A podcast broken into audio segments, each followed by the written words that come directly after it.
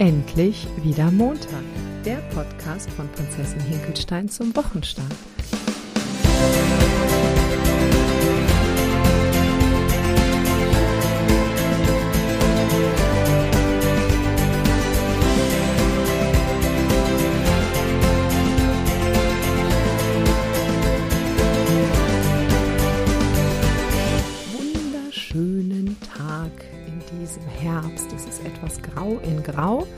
Wir sind mitten im Herbst angekommen. Die Zeit ist wieder auf Normalzeit zurückgestellt worden, was mir persönlich sehr gut gefällt. Ich weiß gar nicht, wie es Nathalie damit geht, muss ich gleich mal fragen.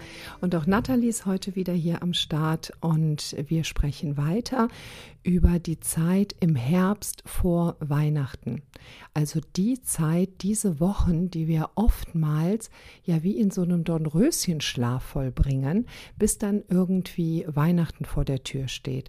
Unwissend, dass das eine so unglaublich wertvolle Zeit ist. Und wir haben diese Podcast-Reihe extra Weihnachten genannt und wollen das auch bis Weihnachten so weitermachen unter diesem Thema, weil wir bis Weihnachten so viele wunderschöne Geschenke auspacken, wenn wir in dieser Zeit bewusst durch die Zeit gehen. Der Herbst, wo die Blätter abgeworfen werden, wo alles in so einen Winterschlaf geht und dann im, um dann im nächsten Frühling wieder wirklich rauszukommen, ist aber auch gleichzeitig die Zeit, wo man Dinge umsetzen kann, die sich im Sommer so manifestiert haben, wo man so ins, ähm, in, ins Machen, ins Tun, ins Werkeln kommen kann. Und wir haben letzte Woche über Gefühle gesprochen und es gab ein paar Rückmeldungen und die Fragen danach, ob wir noch eine Weile bei Gefühlen bleiben können, weil ja doch oftmals hinter dem Gefühl, das wirklich entsteht, ja auch die wahren Geschenke liegen und ob wir das nochmal etwas genauer und präziser darauf eingehen können, was wir denn eigentlich damit meinen. Und da wollen wir dann heute ein bisschen in den Austausch gehen, um das vielleicht nochmal ja, deutlicher zu machen, was das so mit uns gemacht hat und bei uns gemacht hat. Und also ich kann ja einfach mal anfangen, die, ähm, es gibt halt ja, ständig und nonstop Gefühle, die in unserem Körper sind. Manchmal ist es so, dass wir so vom Hals abwärts gar nicht mehr so wahnsinnig viel spüren, weil wir so unglaublich im Kopf sind, weil Dinge funktionieren müssen, weil wir wissen, wie wir zu funktionieren haben und wir gar nicht auf unsere Gefühle achten. Und oft ist es so, dass die Gefühle sich auch auf körperlicher Ebene ausdrücken und das manchmal der Start ist, wo man dann so ein bisschen hinschaut ich gebe jetzt einfach mal rüber zu Nathalie, um mal, ja, vielleicht auch so mit der Frage, wie sich denn Gefühle überhaupt zeigen. Ein herzliches Willkommen auch von mir an dieser Stelle. Ähm, ja, spannende Frage. Woran machen wir die Gefühle fest? Ähm, ich glaube tatsächlich, dass wir ganz oft erst deutlich später realisieren, dass wir überhaupt diese Gefühle haben ähm, und sie im Vorfeld einfach schon eine ganze Zeit in uns schlummern, wirken und der Fokus aber noch gar nicht bei diesen Gefühlen ist. Und ich glaube, es braucht ganz oft erstmal eine gewisse Heftigkeit, bis man ja wie so eine Brücke zwischen Kopf und Gefühl baut und dann tatsächlich auch klar hat, oh, mir geht's gerade schlecht. Also ich habe gerade irgendwie ein ungutes Gefühl in mir, ich habe gerade eine Angst in mir oder ich spüre gerade, irgendwie bin ich traurig. Und weil wir uns das ganz oft einfach auch gar nicht erlauben. Ich glaube, wir sind in einer Gesellschaft, die so darauf fixiert ist, zu funktionieren und wo der Fokus im Grunde genommen ganz auf Leistung steht und auf Abliefern und schneller, höher, weiter. Und wir erlauben uns ganz oft gar nicht, ähm, zu fühlen und erst recht nicht diese negativen Gefühle zu platzieren und geschweige denn dann auch noch auszusprechen. Das fängt ja schon bei dieser banalen Frage an, wie geht's dir? Mal ganz ehrlich, wer sagt denn wirklich, wie es ihm geht? Die meisten antworten doch floskelhaft gut. Und dass man mal so wirklich ehrlich sagt, Moment, ähm, ja, mir geht's gerade gar nicht gut, weil das und das. Also ich glaube, da gibt's dann auch verschiedene Punkte. Wir glauben, der andere will es vielleicht gar nicht hören. Wir möchten den anderen auch gar nicht damit belasten. Also das ist so. Und dann hat das in unserem in unserer Gesellschaft einfach so wenig Raum. Also es ist nicht, es ist nicht, dass wir uns gut damit fühlen, das dem anderen so mitzuteilen. Es sei denn, man hat jetzt eine wirklich enge Freundin, mit der man sich austauscht oder äh, einen Partner, mit dem man sich austauscht. Aber vom Grundsatz her ist es doch eher so, dass wir funktionieren, dass alles gut ist und dass wir diesem Bereich in unserem Leben oder diesem emotionalen Bereich gar nicht wirklich viel Raum geben. Und deshalb glaube ich, ist das sehr verzögert, wenn überhaupt spürbar sichtbar für uns oder erklärbar. Ich glaube tatsächlich, dass wir ganz oft gar keinen Zugang haben und wenn dann die Gefühle bewusst werden, dann oft mit so einer Wucht. Das ist ja auch oft Menschen, die dann in eine Depression rutschen und so weiter. Ich glaube, dem geht schon ganz, ganz viel voraus.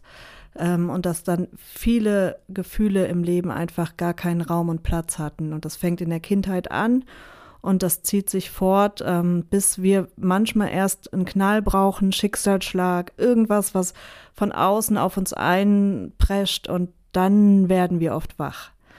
Irgendwie ganz oft ist es ja auch Menschen, die eine schwere Krankheit haben, die dann sagen, rückblickend sagen, ähm, ich habe mein Leben um 180 Grad umgekrempelt. Aber es brauchte erst diesen Schicksalsschlag. Und wie schön wäre es, wenn man es schaffen kann, ja, vorher, also jetzt schon, ab jetzt wirklich schon hinzugehen und zu sagen, ich erlaube diesen Gefühlen da zu sein. Ich schenke diesen Gefühlen Raum und ja, ich versuche diese Brücke wirklich bewusst ähm, ja befahrbar zu machen zu meinen Gefühlen und bin da eben nicht nur im Kopf, sondern bin da ganz offen für alles, was da sein will.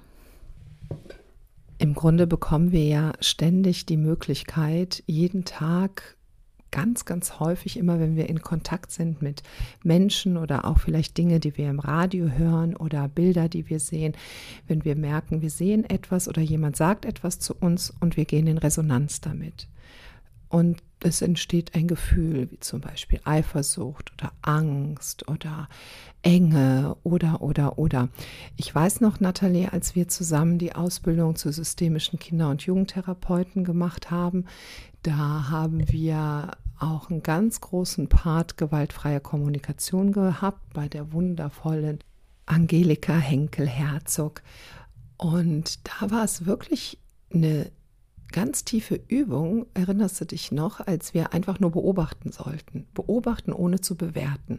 Und ich weiß noch, wir haben ja dann auch als Hausaufgabe aufbekommen, so zum nächsten Mal, dass wir, wenn wir spazieren gehen oder irgendwo unterwegs sind, dass wir einfach in die Beobachtung gehen. Nur beobachten, was wir sehen und nicht bewerten. So, da ist ein, ich sehe ein Blatt. Ich sehe ein Blatt, das sich im Wind bewegt. Und ja, also auch wirklich so darüber nachdenken, dass man die Dinge nicht bewertet, weil das Blatt bewegt sich eben, weil der Wind so heftig ist. Das wäre dann schon wieder eine Interpretation oder auch eine Bewertung. Also es ist ein sehr komplexes Thema, das müsste man vielleicht an anderer Stelle mal ansprechen. Aber das, das, diese Übung galt dem, dass wir in uns beobachten, was passiert denn da, was fühlen wir?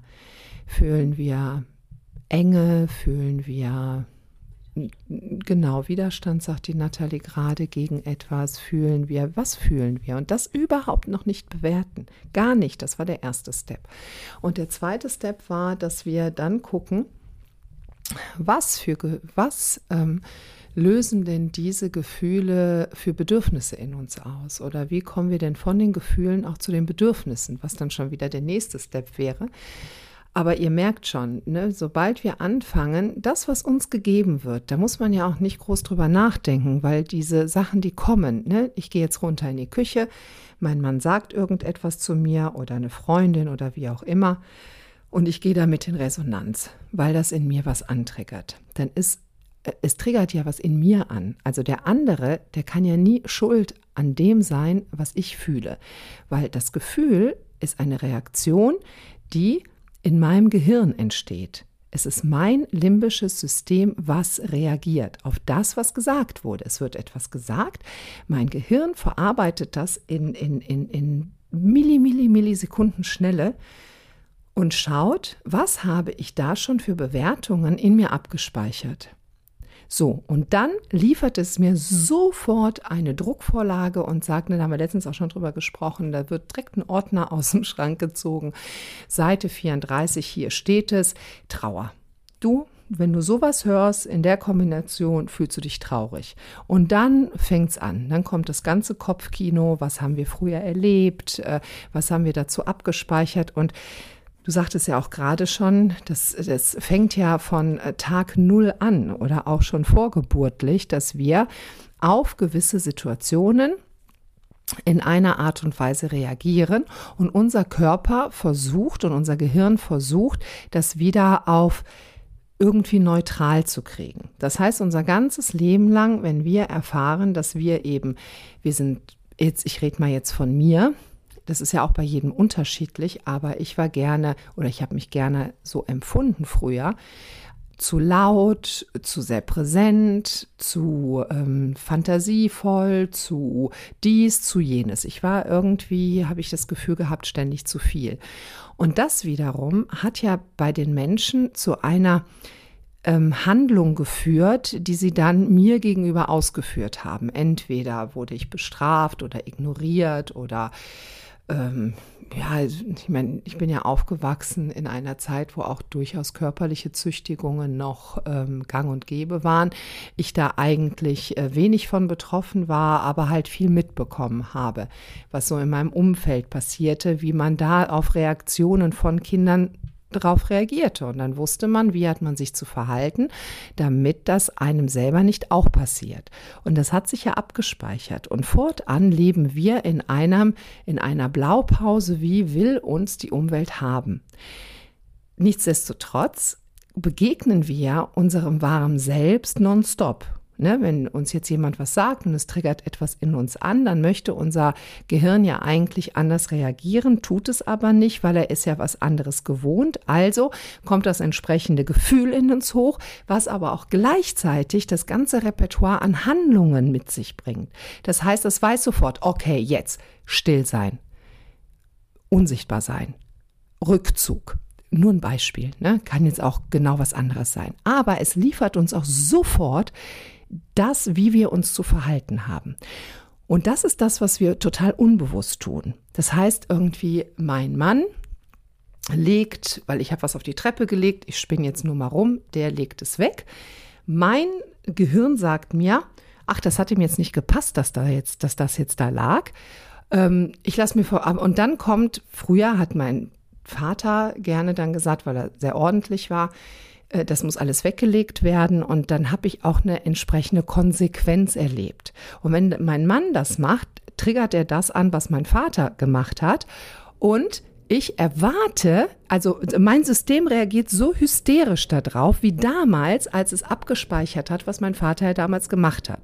Und mein Mann kriegt dann die ganze Emotion ab, die ich eigentlich ja rausgekramt habe und die schon irgendwie, weiß ich nicht, 42 Jahre alt ist oder so. Mein Mann kriegt es ab. Jetzt habe ich ja aber auch den ultimativen Beweis. Gehe ich also nicht auf mein Gefühl ein, bleibe ich in dieser Schleife, habe ich ja den ultimativen Beweis du hast das von der Treppe genommen und das hat mich wütend gemacht, weil dir scheint das ja nicht zu passen, dass ich irgendwas auf die Treppe lege. Und ähm, ja, das geht dich aber überhaupt nichts an, weil das ist nämlich auch meine Treppe und keine Ahnung, was man dann für einen Film fährt. Bleibe ich jetzt da drin, habe ich einen Schuldigen, kann das prima zurückprojizieren, du bist schuld, ich habe mein Gefühl und kann alles rauslassen irgendwann habe ich angefangen zu sagen, wenn so eine Situation war und ich gemerkt habe, uh, ich explodiere gleich. Zum Glück habe ich einen Hund, dann hat man noch immer einen Grund.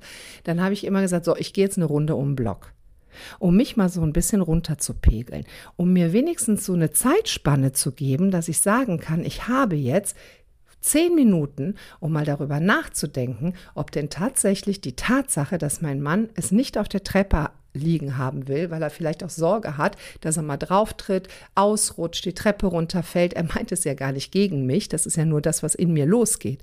Und wenn ich das dann sortiert habe und vielleicht auch die erste Wut so wow, mal draußen aus, rausgelassen habe oder so, dann kann ich zurückkommen und mit dem auch vernünftig ins Gespräch gehen und die Situation klären, dass man sagt, ja, mir ist das wichtig, okay, dir ist das wichtig, dann können wir auf einer ganz anderen Ebene miteinander sprechen.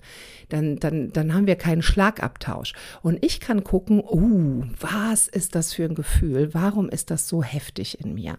Und dann kann ich da ja weitergehen und dann ne, zu gucken, wann ja, wann, wann, wann habe ich das vielleicht an anderer Stelle schon mal erlebt und wie weit zurück kann ich denn gehen? Und zwar nicht, damit ich mich dann in der Kindheit suhle, in den furchtbaren Dingen, die ich ja alle da erlebt habe.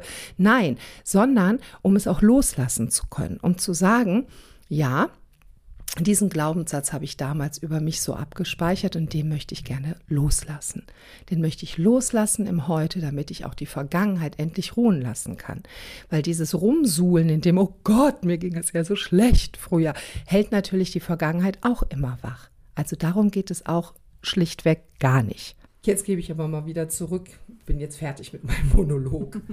aber das war schön. Ich habe sehr gerne zugehört, weil ähm, das hast du im Grunde absolut treffend formuliert und ich würde es genau so unterschreiben, ähm, weil ich diese Erfahrungen auch zu 100 Prozent teile. Also mit den Jahren und mit der Erfahrung und mit dem Weg zu sich selbst. Und das ist ja einfach eine Reise und ein Prozess. Und ich finde hier ist auch kein ähm, also es sollte jetzt nicht dahin übergehen, dass man in so einen Leistungsdruck verfällt und sich wieder an, an, an einer anderen Stelle Druck macht und sagt, so jetzt muss ich aber sofort hier irgendwie ähm, alle Gefühle in meiner Kindheit suchen und muss sofort, äh, ja, im Grunde anders reagieren, sondern ich glaube, so dieser erste Schritt, sich überhaupt mal auf den Weg zu machen und diese Reise anzutreten und zu sagen, okay, da gibt es einen Zusammenhang und ich öffne mich mal dafür und dann gucken, was kommt. Also da ja die Verantwortung zu übernehmen und Verantwortung nicht im Sinne von ich bin schuld, sondern Verantwortung im Sinne von ich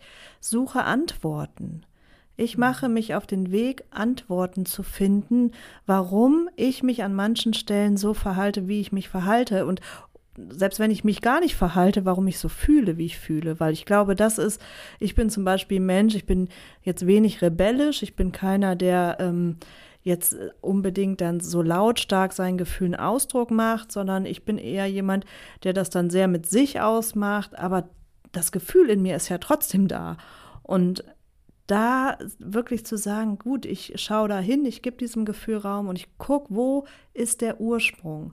Und ich glaube, wir alle haben ja einen Wesenskern. Wir alle sind Menschen ne, mit einem Wesenskern, der geprägt ist auch aus Werten, der geprägt ist aus ähm, ja, Vorstellungen, aus Träumen, aus Wünschen, aus dem, wie wir sein möchten. Und im Laufe des Lebens haben wir uns immer mehr von unserem Wesenskern entfernt. Wir haben dadurch, dass wir eben so konditioniert sind, dadurch, dass wir uns so angepasst haben, dadurch, dass wir ja im Grunde genommen den anderen mehr geglaubt haben als uns selbst, ähm, haben wir so einen Teil unseres Wesenskerns abgeschnitten. Und sich da auf die Reise zu machen und zu sagen, ähm, ich möchte meinen Wesenskern wieder erobern. Ich möchte den zurückerobern. Und ich gehe deshalb auf die Suche, was sind denn meine Wünsche, was sind meine Träume, was sind meine Werte und was womit sind sie überlagert? Was hält mich von ihnen fern? Und das wie so eine Zwiebel wirklich aufzuschälen und zu schauen, welche Eigenschaften, welche Werte habe ich einfach übernommen, ohne das zu hinterfragen. Um dann zu sagen, und jetzt, ja, ich stelle mir jetzt vor, wie so eine Blume, die in einem blüht und die wieder so zum Vorschein bringen zu können, dass man so in seiner ganzen Schönheit erstrahlt, und das meine ich jetzt keine äußerliche Schönheit, sondern wirklich so das, was einen innerlich ausmacht. Und ich glaube, dafür lohnt sich dieser Weg. Ich sage gerade, ich denke da immer an eine Artischocke. so, bis man, ja, weil diese, diese Schichten draußen, die sind auch relativ hart und da steckt auch immer was drin. Ne? Also man, ähm, also Artischocken, wenn die gekocht sind, man isst diese, den Inhalt dieser Artischockenblätter, heißt das Artischockenblätter? Das isst man ja auch und bis man dann wirklich dann an diese, wirklich an diesen Kern rankommt und ähm, absolut ohne, ohne Ziel oder ohne Druck. Im Grunde genommen, das ist das, was ich letztes Mal gesagt habe, dieses im Hier und Jetzt sein. Man muss eigentlich gar nichts machen. Eigentlich muss man überhaupt gar nichts machen. Und dann tut man alles, weil äh, ich weiß nicht, was jetzt gleich passiert in der nächsten Stunde, in den nächsten zwei Stunden, in den nächsten Tagen. Keine Ahnung. Ich weiß jetzt nur, was jetzt gerade passiert und ich kann auf das reagieren, was jetzt passiert. Und dann, wenn ich reagiere, ist es ja auch schon wieder vorbei. Also wirklich im Moment zu sein und zu gucken, was löst das, was jetzt gerade passiert ist, in mir an Gefühlen aus. Und diese Gefühle nehmen und einfach da sein lassen. Nur da sein lassen und überhaupt auch mal fühlen. Bei mir führt das häufig dazu, wenn ich sie dann fühle, dass dann kommen auch Tränen mit und ähm, das ist immer ungünstig, wenn man irgendwo hinfährt und vielleicht geschminkt ist und die Tränen dann laufen. Aber gut, auch das ist dann so und dass man das da sein lässt. Vielleicht kann man das auch ein bisschen verschieben, wenn es jetzt gerade gar nicht geht, dann ist es halt so. Vielleicht kann man dann ein bisschen was notieren oder aufschreiben oder aber einfach nur das nehmen, was gerade da ist. Und es bedarf überhaupt gar keine Anstrengung, weil es kommt ja sowieso. Ob ich es jetzt fühle oder nicht fühle, das Gefühl ist ja da. Es ist ja auch nicht so, ich sage, ja gut, jetzt fühle ich mal meine Gefühle äh, die sind ja da. Ich fühle sie ja sowieso. Entweder bleiben sie als Energie in meinem Körper gespeichert und sorgen dafür, dass sie sich an irgendeiner Stelle zeigen, ob das jetzt ähm, körperliche Symptome sind, ob das ähm, Streit ist, ob das Stress mit Kollegen ist, ob das Krankheit, ob das, ne, es, an irgendeiner Stelle kommt es raus. Also es lohnt sich definitiv, es lohnt sich absolut hinzugucken und sagen, ah, guten Morgen, irgendwie heute bin ich aber ganz schön scheiße drauf, weil diese Morgen, da hat man ja auch. Und dann geht man los und denkt so, oh, oh mein Gott, was ist denn da jetzt? Und das auch mal da sein zu lassen. Es ist halt gerade so, wie es ist. Und ich mache den nächsten Schritt und ich mache den nächsten Schritt. Und ja, ich habe eine unglaublich volle Woche. Ich muss unglaublich viel funktionieren. Ich, das fängt bei mir schon morgens früh an, weil ich dann mit, mit vielen Menschen, Kunden, Kindern arbeite, viel, viel, viel im Außenkontakt bin und nicht im Büro sitze, wo ich vielleicht die Tränen auch mal laufen lassen kann. Und es funktioniert trotzdem, weil es könnte ja der Einwand kommen von dem einen oder anderen, der sagt, ja, gut, aber ich muss halt irgendwie funktionieren. Ja, muss ich auch und die Nathalie auch. Wir sind äh, eigentlich sind wir nonstop unter Strom und auch immer in Kontakt mit anderen Menschen. Aber es funktioniert trotzdem. Es funktioniert gut. Und ich merke, dass die Ressourcen mehr werden. Die werden mehr, wenn man es tatsächlich zulässt, weil nämlich sonst die Gedanken, die sich um das Gefühl herumdrehen, tun sie ja auch. Das ist eigentlich das, was Stress auslöst. Aber vielleicht könnten wir das auch in die nächste Woche packen. Das notiere ich mir sofort. Ja, und vielleicht steckt auch genau da die erste Einladung, wir geben ja gern so eine Wochenaufgabe mit, die erste Einladung drin, weil ich kann mir gut vorstellen, dass bei vielen genau dieser Widerstand hochkommt, nämlich ich kriege das gar nicht unter oder ich bin so beschäftigt oder ich habe keinen Raum dafür oder ich habe keine Möglichkeit, weil ich so eingespannt bin. Und diese Gedanken mal zu beobachten, was kommen da für Widerstände hoch?